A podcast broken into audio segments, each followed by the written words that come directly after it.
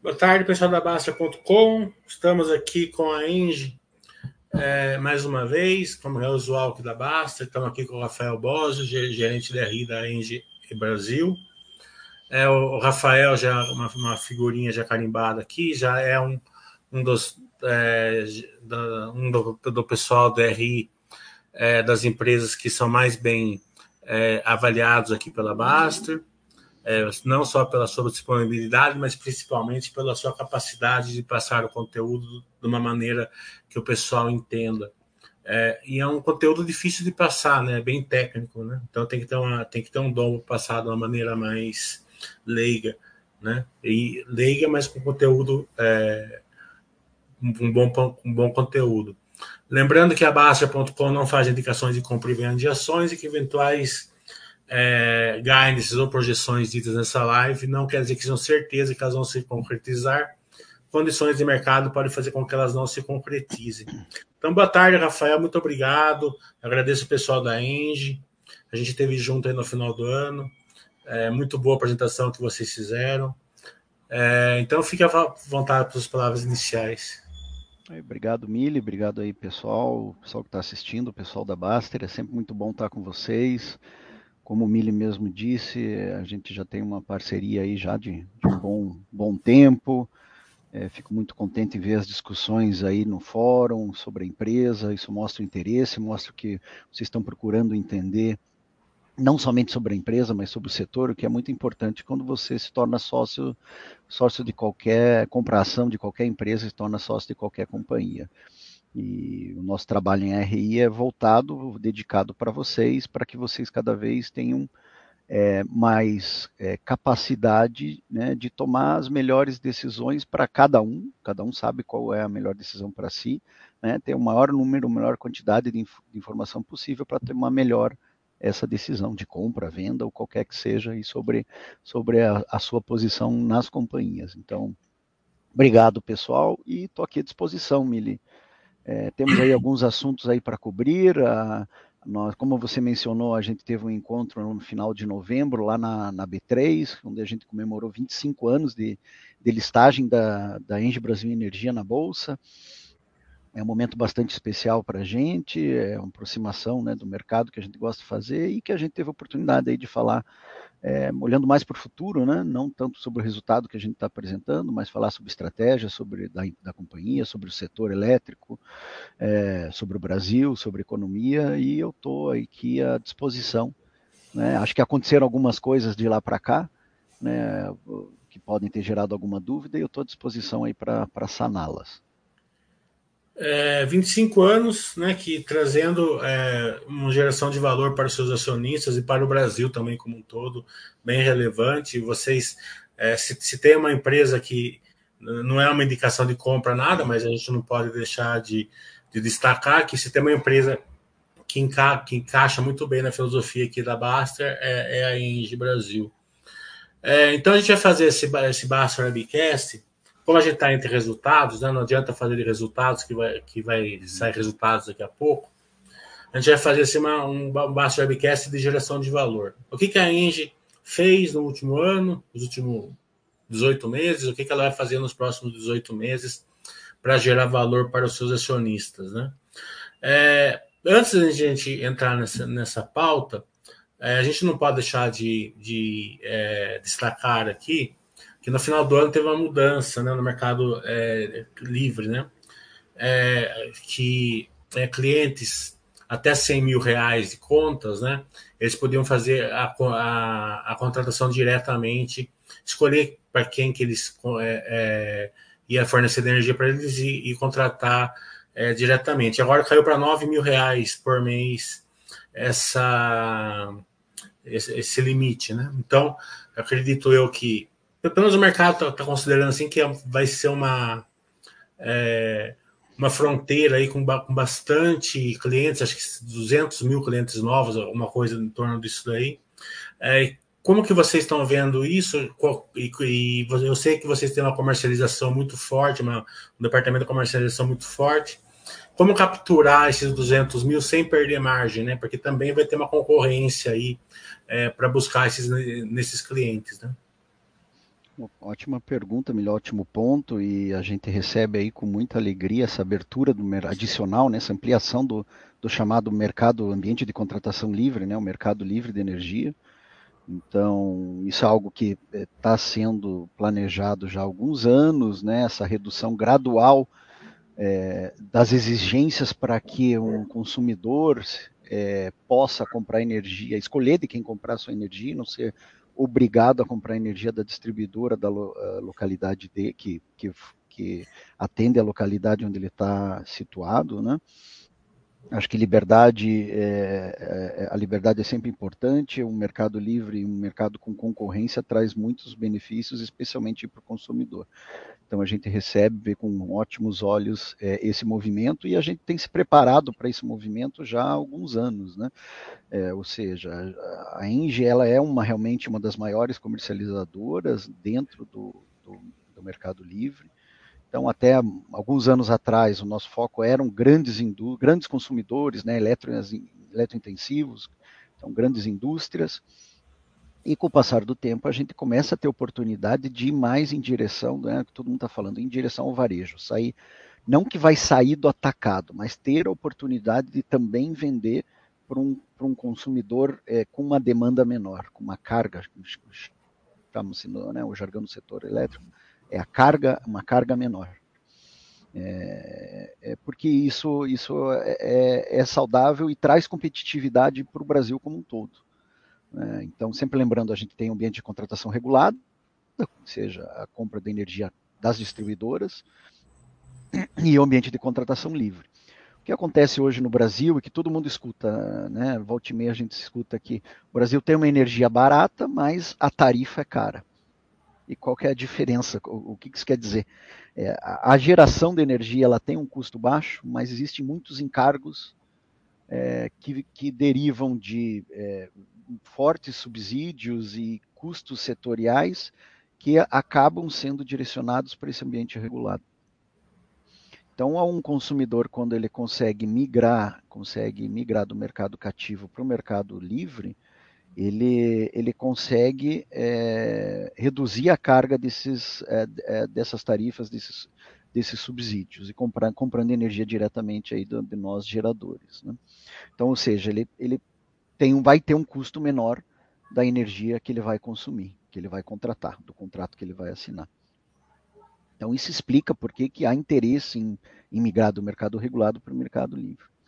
É, por outro lado, para nós geradores, né, a gente encontra é, margens melhores no mercado livre hoje em dia, porque embora o preço da energia, energia que a gente venda no mercado regulado, é, a tarifa seja alta lá, o preço que nós encontramos para a venda da energia é um preço mais baixo. Tanto é que nós, é, aqui na Engie Brasil Energia, já faz muitos anos que nós não participamos num leilão de, de venda de energia é, no, mercado, no mercado regulado. Nós voltamos, estamos focando no mercado livre com muita intensidade. Se eu não me engano, já desde 2014, 2013, na verdade desde sempre, né? Mas aumentamos o foco e passamos a vender exclusivamente energia, se eu não me engano, desde 2017. Em 2017 a gente adquiriu duas usinas lá, não foi que a gente vendeu energia, então nós adquirimos concessões, mas foi o último leilão no mercado regulado que a gente participou. E agora, respondendo aí tuas perguntas, né, Mili? Sim, é um número grande de consumidores que podem migrar, em torno de 150 mil consumidores, é, mas alguns deles já, já migraram, né, então já, já estão migrando, e, é, é, é, mas é um volume de energia não tão significativo. Acho que isso é importante. Né? A gente tem escutado vários players falando que querem absorver 20% de market share, mas em número de consumidores. Isso não necessariamente significa que é um volume grande de energia.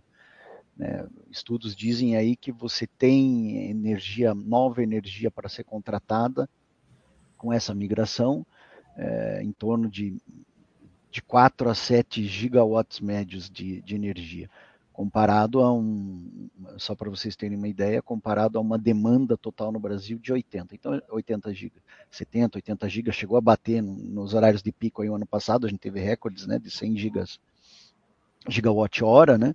mas o volume para esses consumidores que estão migrando é um, é um volume menor. Mas não por isso isso não, é, é, não deixa de ser interessante, porque, de novo, né, as margens são mais altas. Então a gente tem interesse, a gente está se preparando, a gente está se preparando para ir para o varejo. Já há alguns anos nós né, estamos investindo na ampliação da nossa, é, da nossa capacidade de comercialização. Hoje temos representantes comerciais no Brasil inteiro. Né, temos um, um, um, Energy Place, que é um site onde os consumidores podem comprar energia, e aí há um, há um nicho mais de, de fechamento de, de fechamento de mercado fechamento de mês, que é, que é mais ativo do que contratos em si. Mas é, o que, que a gente vê no futuro, e acredito que se até hoje saiu uma matéria, no, uma matéria na, na imprensa sobre a perspectiva de abertura total, ou seja, para nós, consumidores residenciais, podermos comprar energia de, de quem a gente escolher. Então, daí sim a gente está falando um volume maior mas então, mas a gente tem que se preparar para isso, né? E a abertura agora do, do alta tensão é, um, é mais um passo para a gente chegar lá. E a gente tem que estar preparado. Né? O número, o aumento do número de consumidores vai, deve ser expressivo. A gente, o ano passado, trimestre a trimestre, a gente tem apresentado aí um crescimento em torno de 20% no número de consumidores. Então é um crescimento bem acelerado. Os analistas, né, eles estão fazendo uma, uma analogia, né? não sei se é uma boa analogia, né? mas a gente tem a gente tem que começar assim, com alguma coisa assim, para o pessoal entender mais leigamente, né? Com a abertura da telefonia celular, né? É, que, que, traz aquela concorrência, ou ganho até não só de, de uma conta menor, mas também de mais eficiência, tal, tal, né? É, e, e então, é, se for se essa, se essa analogia tiver, for boa, então isso quer dizer assim que vai ter uma certa concorrência, né? E, e essa concorrência, ela, ela pode, ela também estão esperando que a margem caia, né? É, então vocês vão brigar assim por margem ou, ou, ou, assim ou, ou, vão defender o market share, né? Se você puder dar uma cor. É, e também já aproveitando que você entende bastante, vou dar uma aula aqui sobre o assunto, porque o cara vai ficar meio assim, né? Vai ficar numa dúvida assim, né? A Inge tem uma usina lá em Santa Catarina, como que ele vai vender para o cara na Bahia? Né? Uhum, uhum, uhum. É, então, né, e a distribuidora, como que vai ganhar dinheiro se ela não vai vender energia, né? Então a uhum. distribuidora vai virar uma mini transmissora, ela vai ganhar fila e passagem, é isso? Vamos lá, Bom, bons pontos. É bom a gente é, é, é né, falar ali do é, é, como que como que isso vai acontecer. Na verdade, hoje essa questão de uma de, de, de, por exemplo, a gente a nossa sede é aqui em Florianópolis, em Santa Catarina. A gente vende energia no Brasil inteiro. E isso é possível porque o sistema elétrico brasileiro é integrado. Então, existem linhas de transmissão levando energia para todo o Brasil. Então, não necessariamente quando você liga a tomada e acende a luz na tua casa, a energia foi gerada no teu estado. Ela pode estar vindo lá no interior do Amazonas. Aquele elétron pode ter sido transmitido de qualquer lugar do Brasil. Então, é, independe de qual distribuidora você esteja ligado, a gente vai poder, né, qualquer qualquer consumidor vai poder comprar né, de qualquer gerador de energia. E a questão da distribuidora, o próprio nome dela já diz qual que é o core business dela. O business da distribuidora, em tese, não é vender energia. O business dela é distribuir, ou seja, ela recebe da transmissora, a geradora gera energia, sai do usina, ela é transmitida pelas linhas de alta tensão, transmissora, chega na subestação para a distribuidora prestar esse serviço de distribuir essa energia. É esse serviço que tem que remunerar a base de ativos da distribuidora e não a venda de energia. Tanto é que a energia ela tem o chamado pass-through. em tese, a distribuidora ela, ela só repassa a energia, ela não tem, não pode oferir lucro em cima da energia. Isso não deveria mudar, não deveria mudar o, o, o, o case, o business é, da distribuidora, portanto, porque, de novo, ela deve ter o retorno dela, o retorno dos investimentos dela nos ativos de distribuição, com base nas, é, é, no serviço de entrega dessa energia. Então, se conseguir ser claro. É... Não, é, o pessoal aqui já tem uma boa base, a gente sempre bate nesse uhum. assunto que para a distribuidora o preço da energia não importa, é, vai para ti. Repassa, né? Ela basicamente repassa. Isso, e aí vem um outro ponto, né? Porque o que, que acontece? O, pre, o custo né, da energia da distribuidora, o custo que ela repassa, acaba sendo um custo mais alto, é, porque é, acaba sendo a média do custo de aquisição de toda a energia que ela comprou em vários leilões diferentes. Então, não necessariamente a distribuidora ela compra energia mais barata. Dependendo do momento que ela está, ela pode se ver obrigado para atender a demanda futura e, por regra, ela é obrigado a estar 100% contratada num período de cinco anos. E, em aquele momento, pode não ter uma oferta de uma energia barata. Ela pode ter que comprar energia de uma termoelétrica, que é um custo muito mais alto do que uma eólica, solar, hidrelétrica. Ela pode ter que comprar energia nuclear, que é, é caríssima. Então, com isso, o custo médio dela de compra, de aquisição é mais alto e ela repassa isso é, é, para o seu consumidor cativo. Então, imagine que provavelmente você aí em São Paulo, se está pagando por quilowatt-hora algo em torno de 700, 800, 600, 800 reais. Tem estado do Brasil que você paga 1.200 reais. E um preço médio de venda para um, um consumidor menor acaba sendo metade disso. você tem uma ideia, dentro do nosso portfólio, o nosso preço médio bruto, é, líquido de venda em torno de 220 reais. Então acaba sendo um ganha-ganha. Você consegue enxergar isso, Mili? O consumidor ele vai comprar energia bem mais barata e eu vou conseguir vender energia ah, com uma margem até maior. Então é óbvio que a concorrência ela traz, pode trazer no longo prazo uma redução de margem. Mas aí vai do apetite de cada um. Né? Nós temos um, nós, é, nós sabemos, uma, nós temos uma estratégia de longo prazo, nós temos um caminho que a gente sabe que está desenhando aonde a gente quer chegar, quais são os públicos que a gente vai querer atingir. No primeiro momento, é, se você me dissesse, ah, vai abrir residencial ano que vem, você vai ter interesse em atender? Provavelmente eu teria que te responder nesse momento não, porque nem teríamos capacidade para atender milhões de, de consumidores. Né? Não teríamos estrutura como tem uma distribuidora que já está há décadas no mercado. Né? Então, iríamos continuar atendendo aquele consumidor eletrointensivo e consumidores médios, que são esses que estão migrando agora. Então, é, é, é, é importante, é, é, muito importante estar ciente de, da sua posição, do apetite de risco que cada um tem é, e da disciplina. Né? Nós somos conhecidos por ter uma disciplina financeira aí bastante rígida. Né? A gente não vai crescer em market share só por crescer, não vai rasgar dinheiro só para ganhar market share. Tá? Isso é importante. É, como a gente pontuou aqui, o preço da energia não importa para a distribuidora, mas para o contrário não é verdadeiro, para a geradora importa, né? Sim. É, como a gente está vendo agora, o, o, ano passado o PLD estava lá embaixo, né? Mas ela começou a dar uma subidinha agora, né? Isso vai trazer aí um aumento de receita para vocês, porque é volume e preço, basicamente, como vocês, é, numa economia de escala, basicamente é, é assim que vocês geram receita.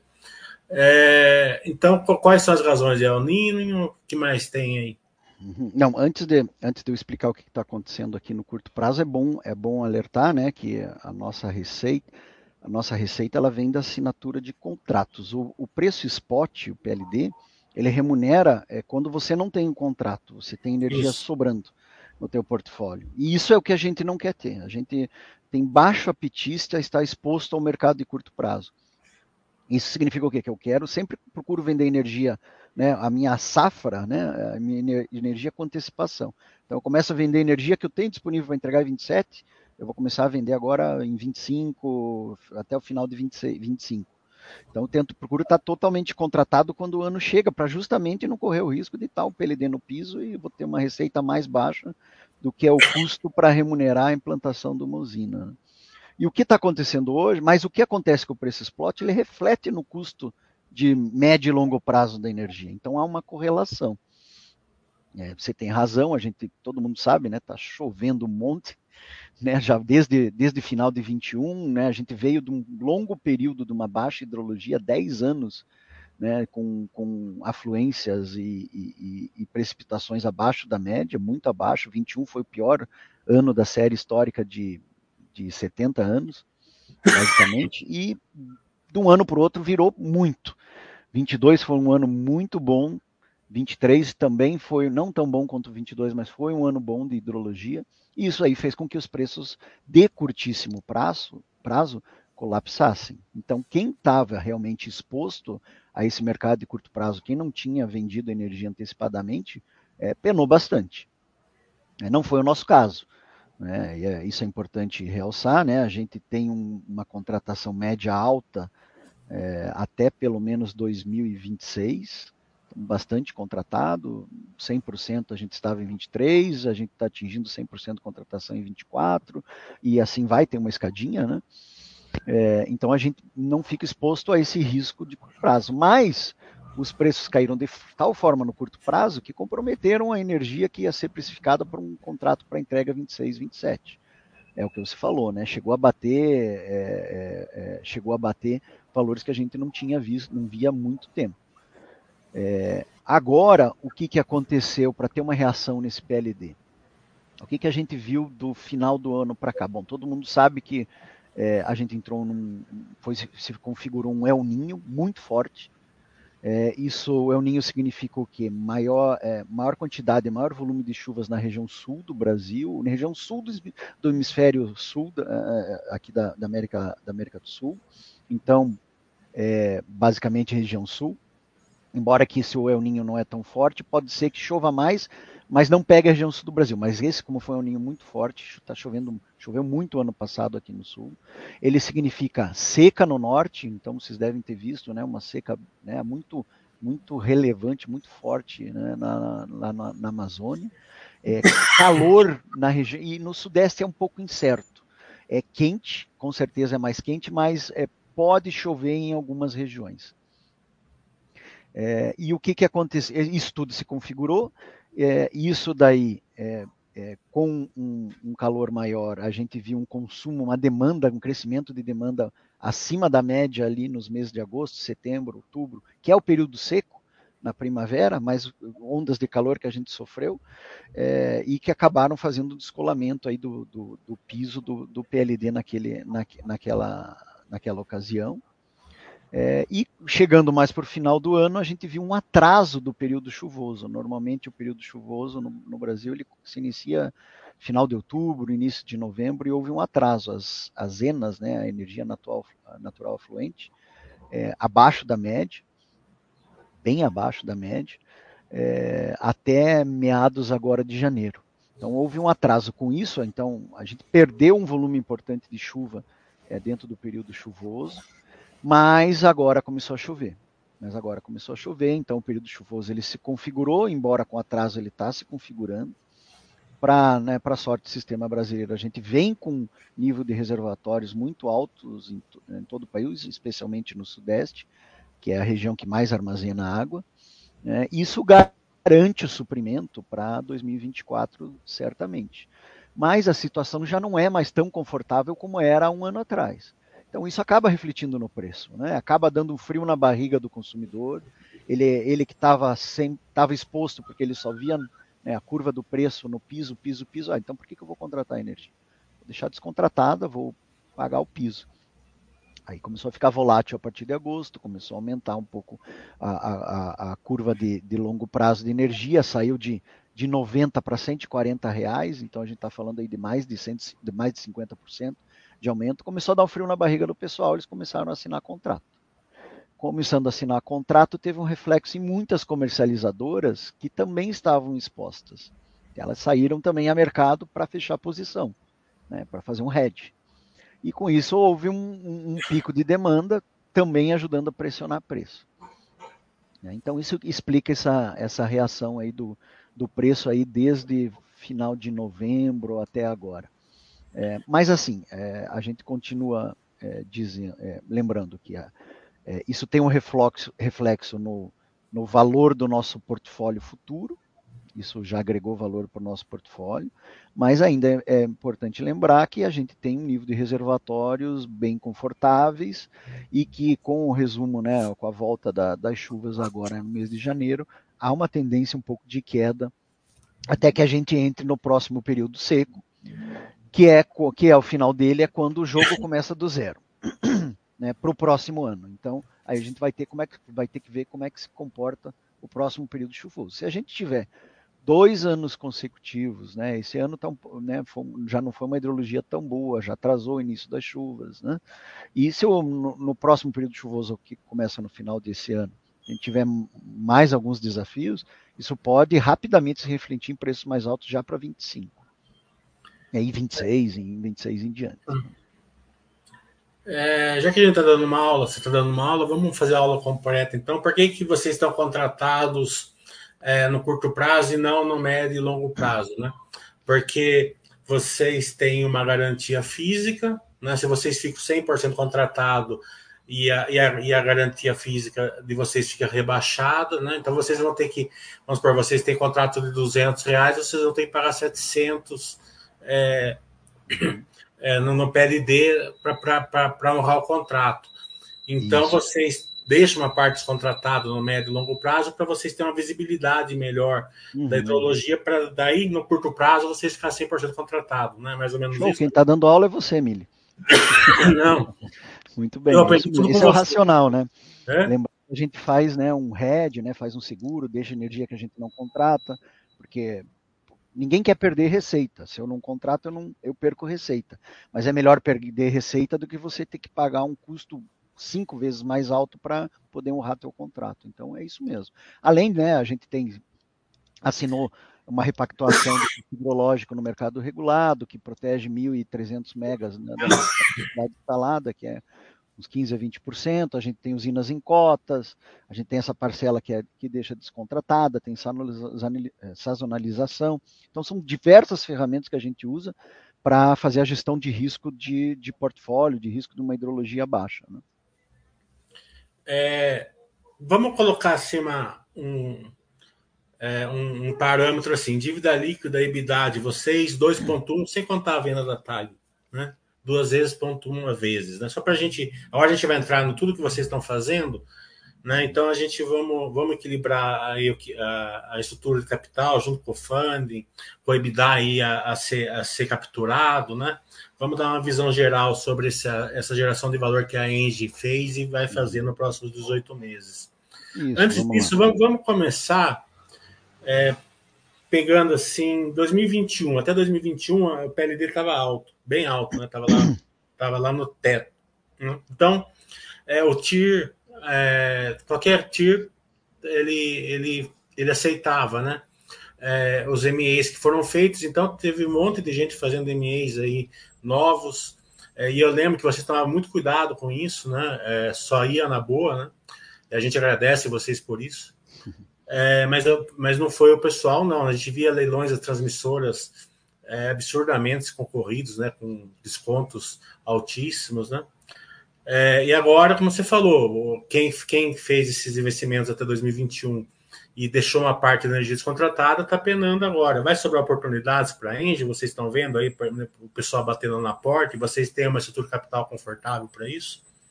Né? Então, né? Só para a gente sair um pouco fora do pipeline de vocês, assim, assim o que, como que vocês estão vendo esse, esse, esse, porque foi uma época de grandes investimentos no Brasil até 2021, justamente porque a lei mudou, né? Tinha que fazer até, até, até 2021. Né? É, o subsídio, né? O subsídio é, que é, ele é. acaba sendo um grande vilão para o setor elétrico, um subsídio é. em excesso. É, o que estava acontecendo no Brasil? Estava dando subsídio para fontes que não tinham necessidade de ser subsidiadas. Eólica e solar, especialmente eólica, é a fonte mais competitiva já há 10 anos né, mais um capex por megawatt instalado mais barato já há 10 anos, mais barato que hidrelétrica. Então, por que, que você está subsidiando uma fonte que é a mais competitiva? A gente não pode esquecer, ah, todo mundo pensa que subsídio é uma coisa boa, mas tem que lembrar que alguém está pagando subsídio. Da onde que está vindo esse, esse valor que está reduzindo o custo de implantação para o empreendedor? Né, é, tá, tá vindo, está é, tá sendo é, rateado, está sendo rateado pelo consumidor cativo, né, que cada vez é um número menor de consumidores, porque como a gente está vendo, está tendo uma migração, então o bolo continua do mesmo tamanho, mas quem está tendo que pagar o bolo acaba, né, o número está reduzindo. Então vai ficar cada vez mais cara essa tarifa para quem não puder migrar. Então tem que acabar com esse subsídio. O subsídio agora, né, ele está reduzindo, mas a gente entende que deveria acelerar uh, né, o fim desse subsídio, porque tá, vai acabar insuportável né, o peso para aqueles que ficarem no mercado, no mercado regulado.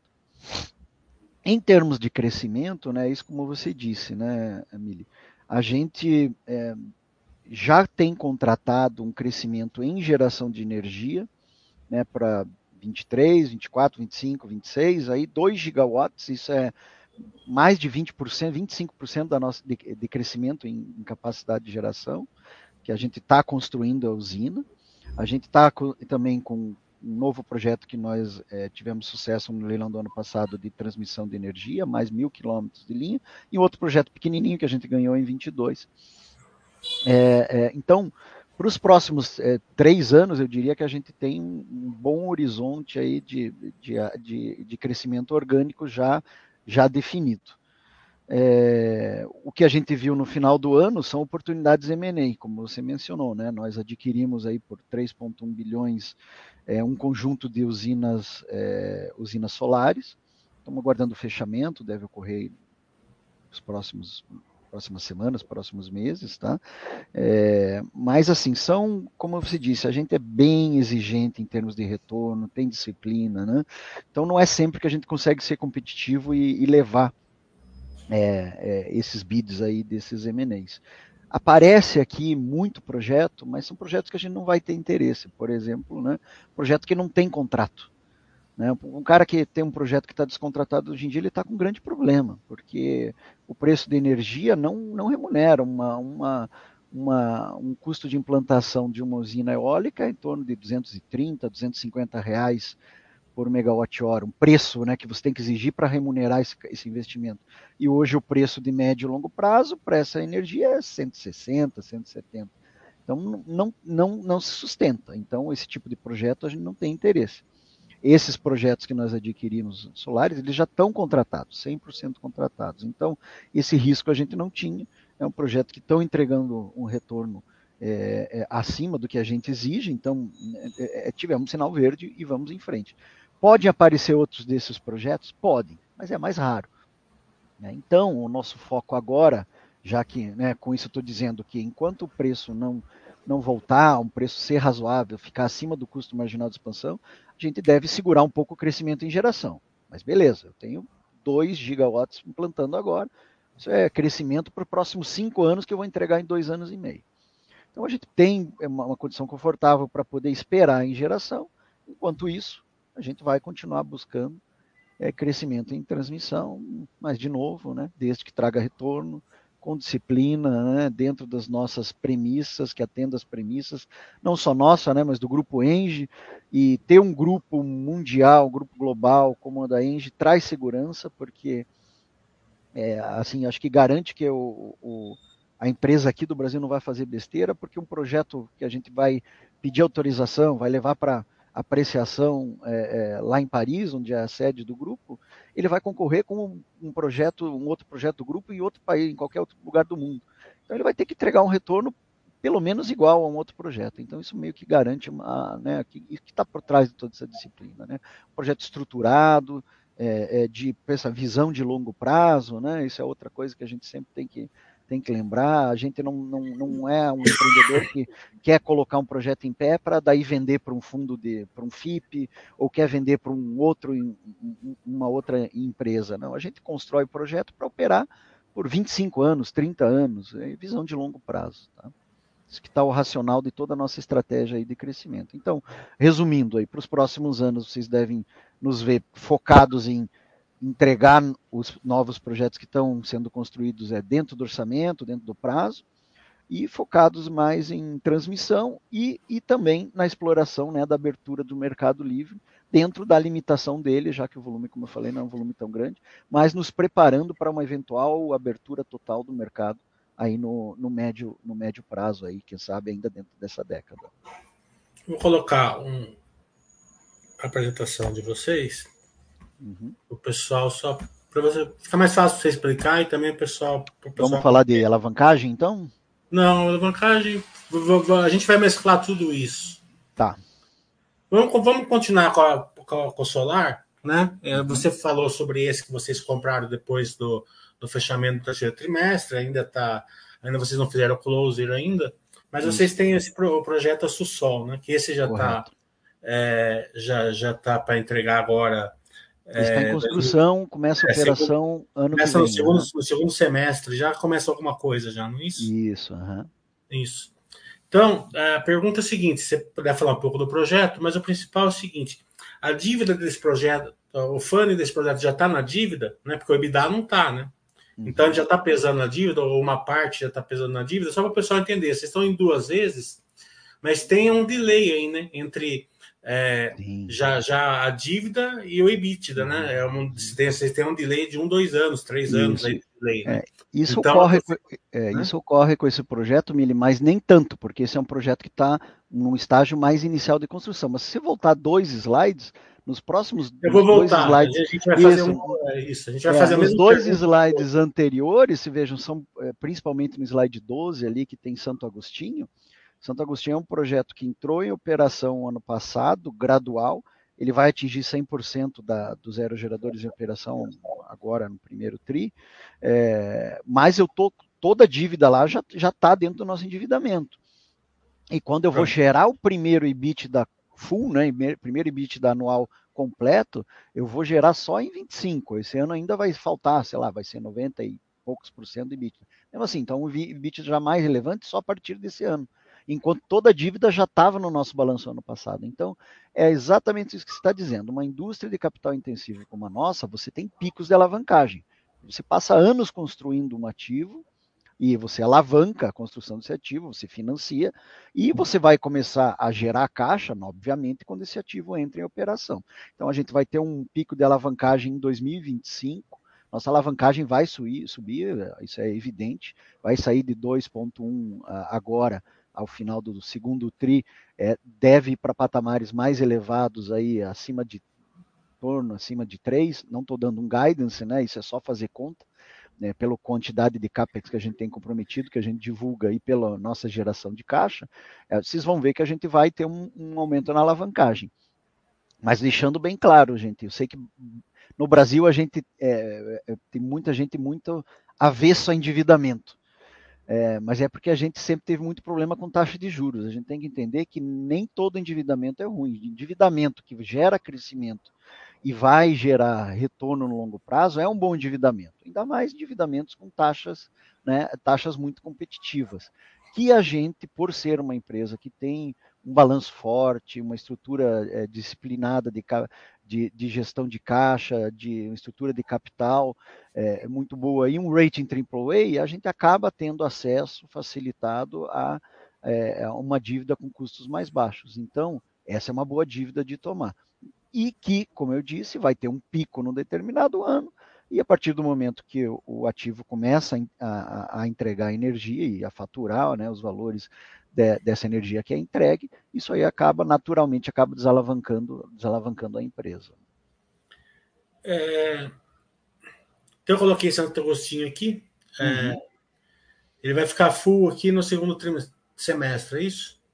Primeiro trimestre desse ano. Ele deu uma, uma atrasada, ela é para ele entrar agora no quarto trimestre de 24. Algumas, umas poucas, são 70 aerogeradores lá é, um número pequeno de aerogeradores acabaram acabou escorregando agora para o início de ano, mas assim, a maior parte, ele já está mais de 90%, em torno de 90% operacional.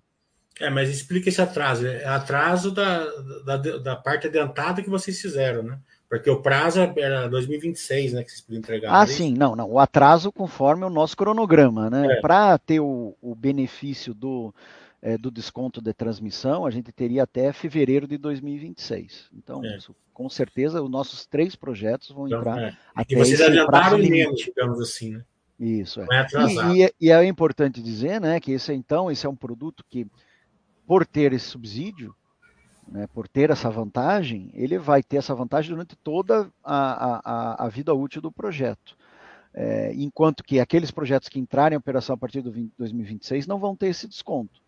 É, então, ele vai, ele, ele vai ser um produto dentro do nosso portfólio diferenciado, um produto que vai trazer maior, um retorno maior por todo o prazo da operação. Embora o preço, preço da energia esteja pressionado para baixo por tudo aquilo que a gente falou até agora, nos próximos quatro, três, quatro anos, a gente tem mais 20 anos para frente. E a gente entende que com certeza o, o preço da energia volta, é, com o aumento de demanda, com a redução, redução de subsídio, né, com o crescimento do país. Próximo eólico. A Suruá. Suruá. É um projeto gigantesco, né? 6 bilhões de investimento. É o maior projeto da Engie em implantação é, no mundo de geração eólica. É um projeto que já esse ano começa a, gradualmente aí a, a, gerar caixa e também já tem, se eu não me engano, tem dos 6 bilhões, 2,5 já estão dentro do nosso balanço de dívida, é, dívida e, e, uma PN, que não, se eu não me engano está lá, não, é 1 bilhão é, em PN, é 1 bilhão e meio no, no BNDES, então tem uma alavancagem adicional para a gente fazer, mas nesses três projetos que tem implantação, a gente já investiu 3 bilhões tá? de, de 3 bilhões e meio, se não me engano, de projetos que, que, que ainda estão em implantação. Então, é, a Soroá, como que ele está? Ele está contratado? Tá, tá... Ele é um projeto que a energia, assim como Santo Agostinho, vai para o mercado livre, mas a gente decidiu por contratar, é, é, é por iniciar a construção sem ele estar 100% contratado. Tá? Porque caso a gente é, a gente tomaria o risco de não conseguir implantar o projeto a tempo de conseguir o desconto do fio. Então a gente já sabia que iria tomar um risco de, é, como eu falei agora há pouco, né, no início, no início da, da vida útil do projeto ele, ele tem um, um, contratos com preços menores, mas a gente acredita que o, o que importa mesmo, né, de novo, pensando no longo prazo, é o NPV do, de toda a, da, da geração de caixa do, do projeto na vida útil dele. Mas e, e, já começa a ser contratado. Se você olhar no nosso balanço de energia que a gente divulga, né, é, o nível de, o saldo de energia, ou seja, a energia ser descontratada, ele vai reduzindo, ou seja, a gente aos poucos está tá vendendo energia desse, desses projetos, desse e do próximo, que é a Sussol, que é a solar, né? É solar. É, a solar a gente já passou por eles, né? É, também vai, vai ficar pronta agora é, já vai começar segundo, segundo semestre, né? De 24, gerar o EBITDA e terminar ano que vem, é isso? Não, esse é o contrário. Esse aí é a Suruá, que vai é, começar esse ano e terminar ano que vem. Ah, é o Sol começa no final do ano que vem e termina antes de, de fevereiro de 26. Isso, isso. Tá certo. É... Depois temos as linhas de transmissão, né? É, a próxima é uma pequena. Esse é Gavião Real aqui, a vantagem de vocês é que vocês fizeram essa energia com um novo estado, né? Perfeito. É, uma, é contíguo ali, é uma extensão. É, são, é um valor baixo, né? 80 milhões de, de investimento em torno disso, para 7, 7 milhões aí anuais de RAP.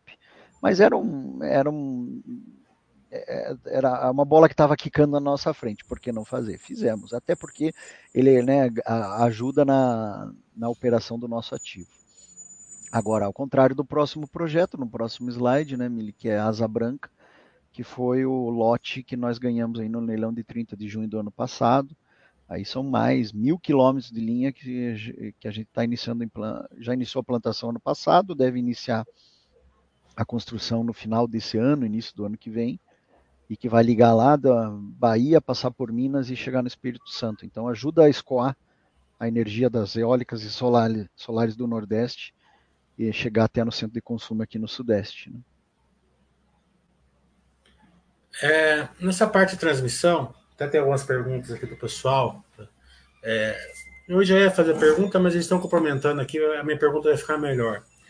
Uhum. É, a gente viu aí uma, uma concorrência louca aí nos projetos de transmissões ah, nos últimos anos. Né? Vocês conseguiram é, essa, esse projeto de Asa Branca, que é um grande é, projeto, acredito que vocês estão contentes com a TIR, é, mas também a gente viu ali na, na reunião que vocês proporcionaram para a gente ali na B3, que vocês estão com apetite assim, de olhar bem no novo leilão que vai ter agora, acho que março abril. Né? Teve um em dezembro que você sabe que não interessava, mas uhum. interessa esse de março e abril. Né? Uhum. Então, como que vocês estão vendo assim a concorrência? Ela está mais racional? Continua aquela loucura e, e, e, daí vocês, claro, vocês vão é, privilegiar o, o retorno em detrimento do somente de fazer o que o, o e-mail para fazer, né? Uhum. Então a, a, pergunta é essa: é, é, vocês realmente estão com apetite agora para março, abril? e se você e como que vocês estão vendo a concorrência? É, sim, a gente quer, né, efetivamente aumentar aí a nossa participação no, no setor de transmissão de energia. A gente vai continuar participando. Eu acho que a gente é, passou aí por uma, um período de aprendizado, né? É, a gente investiu bastante, principalmente em pessoal, em capacitação de pessoal e aumento de time para poder analisar é, melhor os lotes. É uma coisa que ficou bem evidente aí no leilão de junho de 23, quando a gente ganhou esse projeto, né? É, normalmente o que, que a gente fazia? A gente analisava um ou dois lotes de todos os que eram levados é, no processo no processo do leilão e bidava naqueles. No último leilão nós analisamos todos os lotes, conseguimos, é, porque antes faltava faltava é, equipe. Né? Os projetos são distantes entre si, demandam um, um estudo bem aprofundado para você cada vez é, é né, conhecer melhor, entender o risco do projeto e conseguir modelar o projeto da melhor forma, que você entende qual que é o nível de desconto que você vai, vai conseguir dar na, na é, de recebimento de RAP. Né? Então, nota-se então, nesse último leilão, nós participamos em todos os lotes, nós tivemos sucesso em um lote, teve aquele primeiro lote que deu aquela confusão com Gênesis, mas que a gente estava em segundo colocado, então se não tivesse talvez tido aquele problema da, daquele outsider que bidou muito baixo lá, é, talvez a gente tivesse até conseguido é, é, ir no, no, Viva Voz naquele leilão. Então, a gente mostrou que está bem mais competitivo, está conseguindo gerar bids né, é, mais competitivos, mais é, ter um, premissas mais precisas, e, é, e, isso vai continuar nos guiando. Né? Claro, é como você mesmo falou, é, não quer dizer que a gente vai aceitar retorno a, abaixo abaixo das nossas premissas, mesmo assim. Não, isso na verdade está falando que a gente estou querendo dizer que a mensagem é que a gente está conseguindo estudar melhor, está conseguindo ser mais competitivo e está conseguindo entender que é, aonde extrair mais retorno. Né? E com isso a gente passa a ter mais chance de sucesso. Então, sim, a gente tem interesse em participar no leilão aí de final de março. É, eventualmente, dependendo, claro, né, do ter sucesso ou não desse de março, participar no, no segundo leilão no final do ano, é, porque é, também é, tem que ver a nossa capacidade de investimento, naturalmente, né? É, tudo tem um limite, mas a gente quer continuar crescendo em transmissão, sim, e, e deve continuar bidando aí.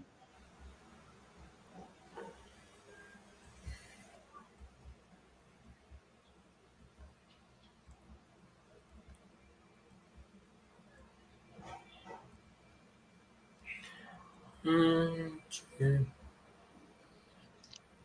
que mais? Sei que eu vocês vou... não querem saber de dividendo, mas uh, talvez seja importante falar dele, Mili. Pode falar, então. Eu vou procurar aqui onde está uh, ah, tag aqui, você, fala. É, tag é, tem nos A anexos tá lá. Nos anexos mais para frente.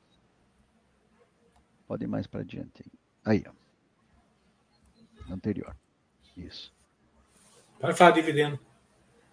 É, vocês vão notar que a gente restringiu, é, né, está retendo dividendos aí do, do primeiro semestre do ano passado e potencialmente, claro, isso ainda vai ser deliberado na, é, na Assembleia, mas deve reter, colocar no, no mínimo de 55% da nossa política, que não, não chega a ser pouco, né, Emília, isso é importante dizer, para uma empresa que está em crescimento, que tem é, previsão de crescimento orgânico ou inorgânico, né, vai aumentar a sua base de ativos, mesmo assim tem um compromisso de pagar pelo menos 55% do, do lucro ajustado, eu acho que isso é razoável, né, é, temos que considerar que quem é acionista é sócio, então, e esse é o nosso perfil, gosto sempre de lembrar, perfil de longo prazo, que eventualmente, tendo oportunidades de reinvestir o valor que a gente gera aqui em novos ativos, a gente vai fazê-lo eventualmente é necessário é, segurar um pouco o, o, payout. Foi isso que a gente fez é, para o ano Eu... passado.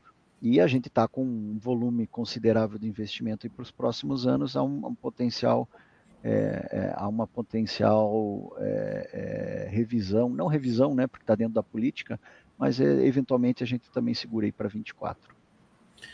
É, eu, particularmente, eu prefiro o crescimento. Vocês são, fazem muito bem, né? Então, para mim, eu não, eu não ligo muito para o dividendo, eu prefiro o crescimento. Mas eu sei que, como é elétrica, o dividendo importa porque vai, ele, ele influencia na cotação da. Isso, é. exato. É isso que ia falar, né? A gente está com uma base muito grande de pessoa física na nossa é. base acionária e muitos deles de, é, com foco exclusivamente em, dividendos. É, quando vocês anunciaram, a ação caiu. É, e depois logo, logo em seguida voltou, né? Mas voltou, é, é. é, mas é importante dizer. É que, para a gente é uma oportunidade isso, então a gente não liga, mas o mercado em geral entende. Né? Exato. Né? É, mas é importante dizer que nós somos uma mistura de dividendo e crescimento. Né? Não somos, Justamente. Não, é, não é falei, um número grande de empresas que consegue, consegue se encaixar nesse perfil. Né? É, vamos falar da TAG agora, aqui, aqui, no release fica melhor, né? É, como que é, vocês é, ganharam ali a, a licitação, a, a a licitação da Petrobras, compraram em três, né? A Engie Brasil, a Engie, Engie uhum. francesa uhum. e uma, uma do Canadá, né? Uhum. É... Só que não ficou por aí, né? Vocês continuam investindo bastante, né? O que, que vocês estão fazendo? A gente está vendo aqui os projetos de construção e os desenvolvimentos, né? E quanto isso vai ser relevante para a TAG? Vamos lá, então, é, realmente em 2019 foi feita essa aquisição, é, lembrando, né, que nós somos acionistas lá na TAG, então a gente não tem, não faz a gestão, né? A TAG ela é uma empresa que tem uma, gestão, uma vida própria, né? Ela tem, tem um CNPJ, tem seu presidente, tem seus diretores, tem seu planejamento estratégico e os investimentos que são capex que é feito na TAG é feito por ela própria, né? É, a gente não teve que fazer nenhum aporte na TAG, pelo contrário, a gente recebeu dividendos. É, desde 2019 a gente recebeu é, um valor significativo de dividendos. É importante né, lembrar que nós anunciamos aí no finalzinho do ano, né, acho que a gente iria vender é, 15% dos 32,5% e vendemos né, da nossa participação. É, a gente entendeu que era um momento certo para monetizar o valor que foi criado é, desde, a, desde a aquisição do ativo, que foi criado com a mudança do marco legal, né, com a, a né, alteração de concessão para uma autorização por prazo indeterminado, então não expira mais o prazo de, opera, de, eh, de autorização da TAG, é, com a alavancagem do ativo e o refinanciamento que nós fizemos no final do ano passado, com né, assumimos a operação, redução significativa de custo de operação lá. Então, isso tudo gerou muito valor é, durante todo esse período. E é, no final do ano passado, o CDPQ, que é o fundo canadense, que é, que é, parceiro do, do nosso parceiro na TAG, nos aproximou, aproximou o controlador também, o outro sócio, né? É, e ofereceu, demonstrou interesse em, em aumentar sua participação para equilibrar a governança. Né? Ele tinha uma participação e queria chegar nos 50% para ter um equilíbrio lá dentro. É, para a gente faz muito, fazia muito sentido, fez muito sentido, porque, de novo, a gente está aí com, estamos falando em 13, 14 bilhões de investimento nos próximos dois anos. É, então fazia muito sentido aproveitar essa proposta para, de novo, monetizar o valor que foi criado e levantar a caixa para fazer frente aos investimentos que a gente tem comprometidos nos novos projetos. Então, com isso, a gente equilibra, né, deixa, é, deixa de ter uma pressão em alavancagem, que poderia, caso a gente não tivesse vendido essa participação na TAG, começar a ser um, um problema para o nosso rating, AAA e que é algo que a gente é, é, é, atribui muito valor, né? Como eu disse, é, é um diferencial, reduz o custo de captação e a gente está falando quando está falando de investimentos de bilhões de reais, qualquer 100 bips aí faz diferença. Então, é, é essa é a história por trás da TAG. É, com relação à TAG, a gente continua com participação, com uma participação de 17,5% lá, o grupo tem mais 32,5%, ou seja, em conjunto 50%. E a ideia, a TAG tem planos de crescimento, sim, né? Está constantemente prospectando novos projetos, acessando o mercado, estimulando, né, a que novos carregadores, né, novos clientes contratem o carregamento da molécula de gás do ponto A para o ponto B. Isso é muito importante porque traz não só aumento de competitividade para a indústria nacional, porque você substitui normalmente uma, um, um combustível mais caro, como carvão, como óleo diesel ou eletricidade, por, pelo gás que tem um custo muito mais baixo e mais eficiente.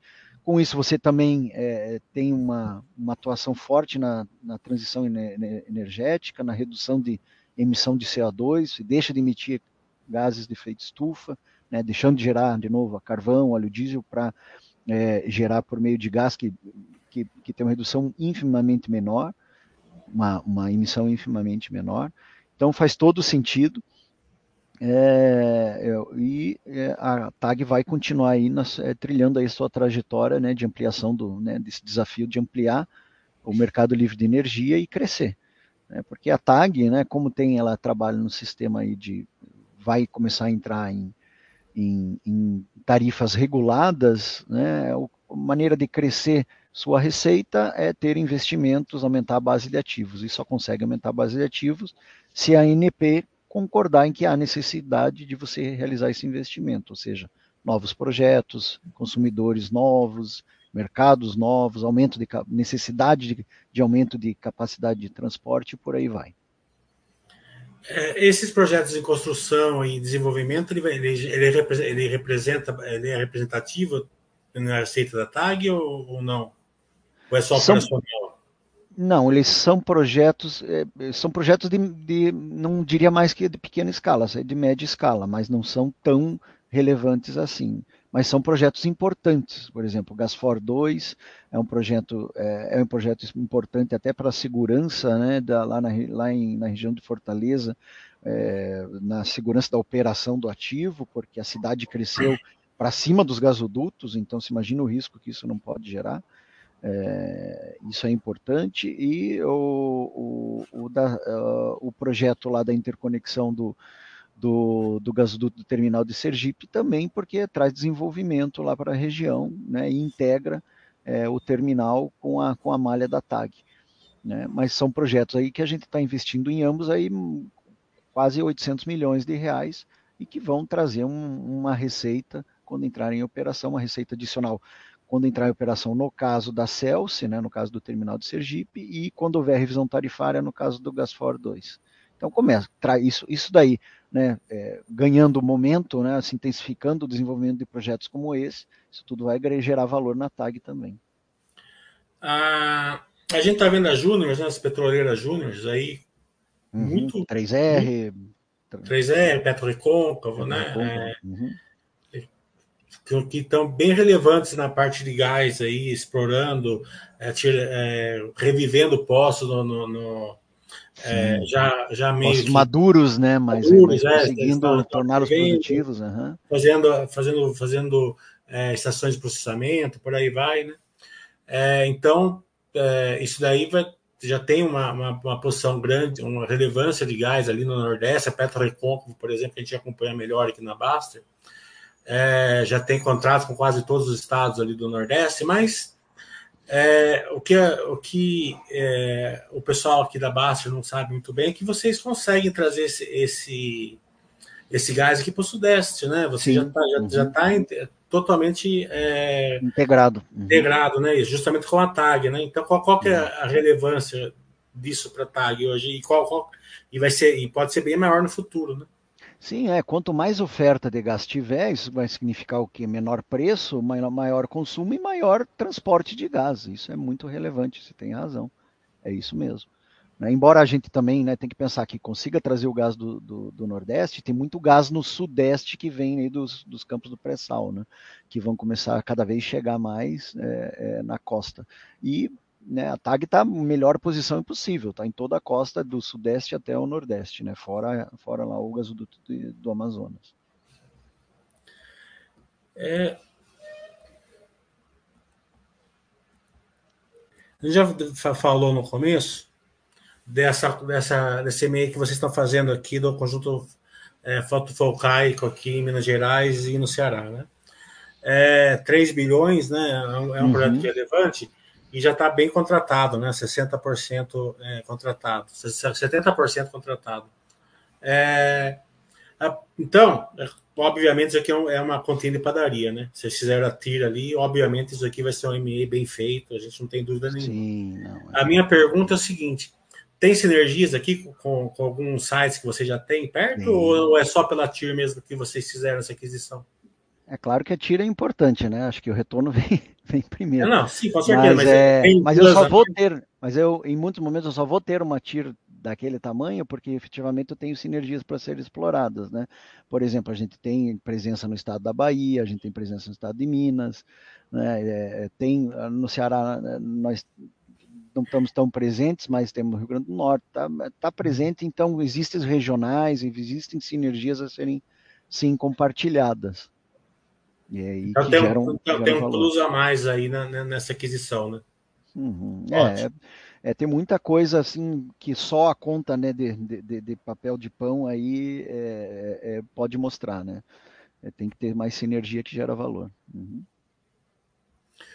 É, por último, Rafael, vamos, eu quero, a, a dúvida que fica, né, é mais para cima. A gente viu que vocês estão com 2 gigas é, de implantação aqui nos próximos oito meses, digamos assim, né? Hum, Mas como você falou, até fevereiro de 2026 tem, tem a. Dois a, anos aí. Uhum. É, tem a, a isenção, né? A subsídio. Isso. Né? Uhum. Correto. A gente tem esses projetos aqui que também dão quase 2 gigas, né? Esses projetos vocês não vão conseguir fazer com essa, com essa é, com esse subsídio, né? Então isso daqui e... vai ter que esperar um, um, um preço melhor, né? Qual, qual que é o entendimento, né? Porque esse projeto é só, só tão indo no papel, né? Isso, é. Isso aqui são projetos que estão na, que a gente chama, projeto no pipeline, que está na carteira.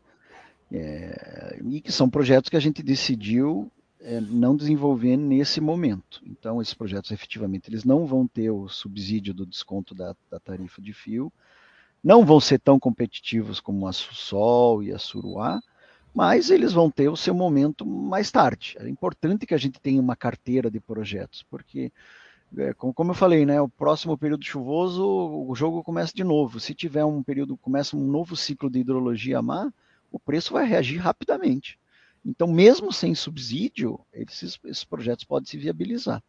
Então, é tudo muito dinâmico no setor. Né? E a gente não pode esquecer né, da, é, do poder, da influência que, que a hidrologia traz nos preços da energia no Brasil. É só porque o investidor ele olha o, o release para falar, ah, mas tem mais 2 gigas ainda, né? Uhum. Não, tem mais 2 gigas dependendo da TIR. Isso. É, Aquilo sentido. que eu falei, nesse momento a gente não tem interesse em desenvolver mais projetos, não há condições de desenvolver projetos em geração com é, é, os preços que estão se apresentando no médio e longo prazo.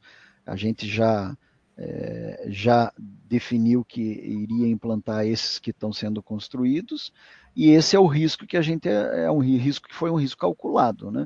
Uh, a gente está falando aí de, de projetos que é, é, vão ser implantados num período e que a gente entende que o preço vai retornar, mas a gente não quer ter risco além desse que a gente já assumiu. Portanto, vocês devem ver, nos ver mais focados em implantar esses projetos e é, buscar crescimento por meio de novas linhas de transmissão, eventuais M&As, que, né, como disse, é um pouco mais difícil, é, e, e, procurar né, capturar, capturar market share, capturar novos clientes, é, cons conseguir defender o nosso portfólio. Tá? Então, realmente, esses projetos, acho que assim, no médio prazo, eles não devem ser desenvolvidos. Mas, é, como eu já disse, é importante tê-los, né, ter na carteira, porque se, se eu, quando o preço virar, se tiver uma ideologia mal, em questão de meses o preço vira. E daí aí não, você não vai ter tempo de sair atrás de um projeto. É, Para identificar um projeto, começar a implantar um projeto, é um ano, um ano e meio. Né? E aí você perde o time geral, vamos esperar sair alguma coisa, né? Senão a gente fica falando sempre a mesma coisa. Não, não deve sair nada, né? É, Nesse é, momento. Vamos deixar, né? vamos deixar pra, senão fica muito é. longo também. Já deu mais de uma hora já também. Então, Rafael, eu quero agradecer bastante você, a Enge Brasil, pela, é, por esse estreitamento do relacionamento com o seu investidor pessoa física, porque não adianta só a empresa é, ser um SG só no E, né? Tem que ser no S no G também, com o seu investidor pessoa física. Claro. É, então, se eu, se eu não perguntei alguma coisa, você quiser pontuar, você pode pontuar. Mas se você quiser também passar pelo SG, né? Principalmente no S, né? Que vocês estão que vocês, aonde vocês uh, fazem um, um site, né? Vocês transformam a região, né? A comunidade, né? Então esse, esse lado de vocês é bem bonito, ninguém conhece. Se você quiser falar um pouco isso para encerrar. Uhum. Não, legal, vamos lá. É, realmente a gente faz muita coisa é, nesse âmbito, tá, pessoal? Porque é, como todos sabem, você vai implantar grandes usinas normalmente numa região remota. E a maioria das vezes, agora que a gente está investindo em, em eólica e solar, Nordeste, a gente acaba investindo em regiões em que o Estado não está presente. Né? Então é muito importante, eu não estou falando só da Engie Brasil Energia, mas como outros grandes empreendedores que têm a oportunidade de contribuir com a sociedade. Então nós temos aí diversos programas, especialmente, né, muitos programas voltados para capacitação, para geração de renda, geração de renda de mulheres, que muitas vezes são né, as, as chefes de família. É, nós temos programas, por exemplo, né, relacionados à diversidade, temos treinamentos específicos né, para que meninas tenham interesse nas carreiras técnicas, para se tornarem é, operadoras, eventualmente né, se tornarem, terem interesse em seguir em carreiras de engenharia, na engenharia, porque nossa, né, nossa indústria é algo que né, a gente vê que nosso país é algo culturalmente, né, uma, uma presença bem mais forte né, do, do, é, dos homens né, na, nessas áreas, e a gente procura é, a, a, agir na, na base, né, na raiz do problema, e não é, não somente ali na, é, na, na consequência. Né?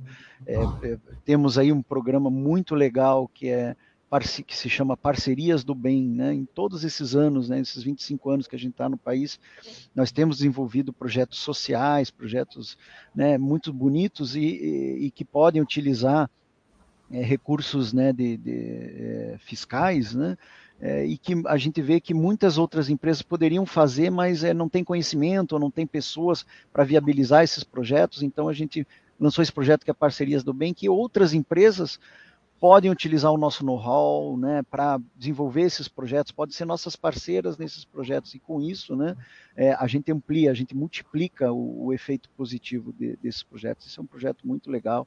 Tem um projeto também muito bacana que, chama, que surgiu na pandemia, que chama Mulheres do Nosso Bairro, né, começou aqui em Florianópolis, agora se expandiu para o Brasil inteiro, para capacitar mulheres a criarem é, microempresas, né, na questão de isso é a geração de renda, é, naquele momento tão complicado que o país, que o mundo passou, né, a gente pensou nisso e um, um programa que teve muito sucesso, a gente vê o resultado, a gente já está no, já fez é, é, todo, já fez mais de uma edição e cada vez a gente tem visto, né, é, o avanço que isso traz aí para as comunidades. Então, é, só uma pincelada do que a gente faz, né, a gente tem isso tudo muito detalhado no nosso relatório de sustentabilidade, a gente está agora nesse momento trabalhando na versão aí de 2023, é, mas tem tudo isso no nosso relatório de 2023, muitos desses projetos, e aguardem a atualização que vai, que deve sair no, no início aí de, de, de, abril do relatório de 23 com os novos, é, com, com o novo relatório de sustentabilidade.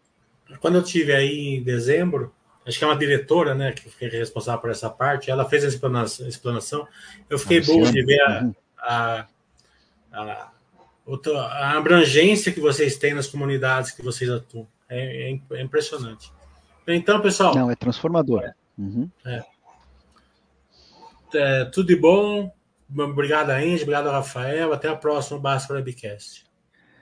Obrigado, Mili. Obrigado a todos. E só lembrando, tendo alguma dúvida, o RI aqui está à disposição para ajudá-los, viu? Um grande abraço. Deixa eu aqui.